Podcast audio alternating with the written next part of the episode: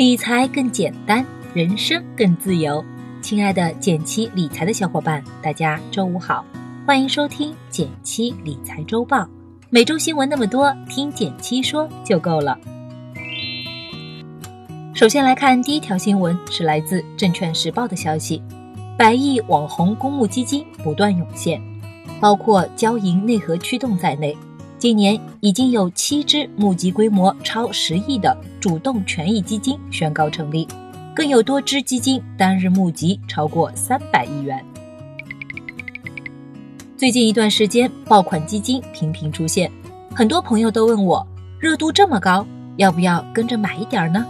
我研究了一下，这些爆款基金的出现主要有两方面的原因：一来，在年末一系列政策和消息的刺激下。市场开始回暖了，在这个背景下，很多人都想找一些好产品来享受市场上涨带来的红利，大家的投资热情和风险偏好自然也有所提升。二来呢，这些基金的销售渠道本身就具有优势。我查了一下，一九年以来的爆款基金主要都跟招商银行、兴业证券等主力销售机构有关，这些机构往往提前一周就会针对产品进行预热。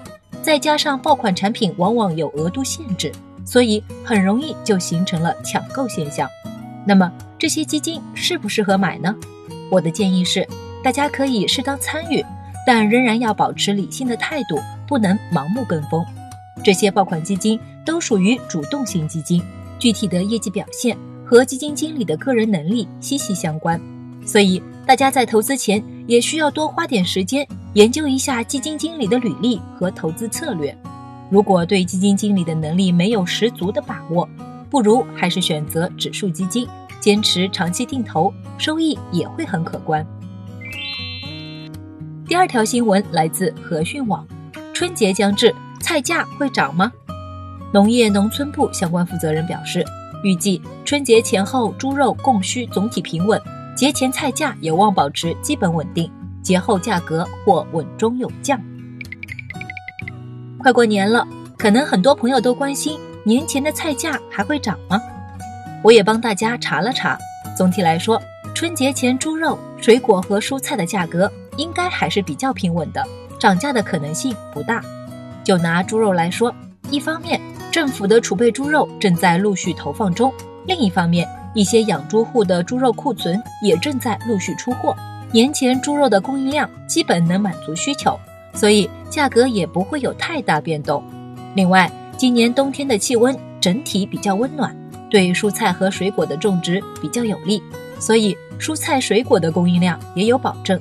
总而言之，今年春节前菜价应该不会有太大波动，大家可以放心过年。下周就是大年三十了，大家的年货都囤好了吗？都买了些什么呢？不妨跟我们分享一下哦。第三条新闻来自《新民晚报》，九零后结婚消费个性化显现。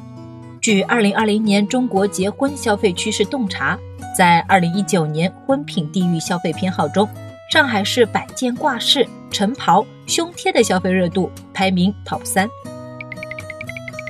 我仔细看了这条新闻，发现两个挺有趣的趋势，跟大家分享一下。一是跟父母辈比起来，九零后结婚越来越注重个性了。就拿上海来说，根据新闻里公布的数据，百分之八十九的上海新娘都会和闺蜜拍摄晨袍私房照，展现自己独特的一面。不少新人还将直播、动漫、游戏等新形式也搬上了婚礼，个性十足。二是婚庆消费服务越来越智能化了，电子请帖、婚礼扫码入座、一键试婚纱等智能工具逐渐在九零后中普及。新人只要打开手机就能完成一系列婚礼流程，简单又省心。总而言之，随着九零后成为结婚消费的主力军，越来越多个性化需求和服务陆续开始出现，我们也不妨多留心一下，兴许就能从中发现下一个商机。第四条新闻也是来自和讯网，春节单身游搜索量暴涨，马蜂窝数据显示，春节单身游关键词。近期成为平台热搜，搜索量暴涨百分之一百。马上就要放假了，单身的朋友可能都在苦恼如何应对长辈的催婚。这条新闻就发现了一个很有趣的现象：很多单身青年为了躲避亲戚催婚，打算在春节期间一个人出去旅游。根据携程的预测，估计会有三千多万单身青年选择春节一人游，这数量着实不算少了。更有意思的是，这些单身出行的青年特别舍得花钱，因此他们也带动了一批新的消费增长。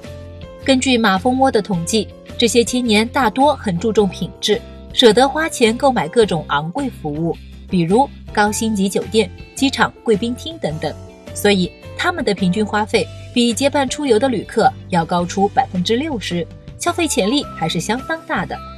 我们也不妨多关注一下相关的产品和服务，兴许就能发现不错的投资机会。今年春节你打算怎么过呢？有出去旅行的计划吗？不妨也跟我们分享一下。最后来到一句话新闻时间，皇上你也该知道一下。来自上海证券报的消息，一月十一日晚，ST 盐湖发布二零一九年业绩预告。公司预计全年亏损金额四百三十二亿元至四百七十二亿元，这一巨额数字再次刷新 A 股的预亏记录。来自途家的消息，春节期间国内民宿出游将增长两倍左右，而出国游预计将有三倍以上的增长。来自北京日报的消息，顺丰、韵达、申通等各大快递公司近日陆续发布春节服务公告，其中顺丰、韵达明确表示。春节期间将加收服务费。感谢大家收听今天的减七理财周报，一同感知正在发生的变化，提高经济敏感度。更多投资新闻解读及理财科普，欢迎关注我们的公众号“减七独裁”，简单的简，汉字的七，我在那里等你。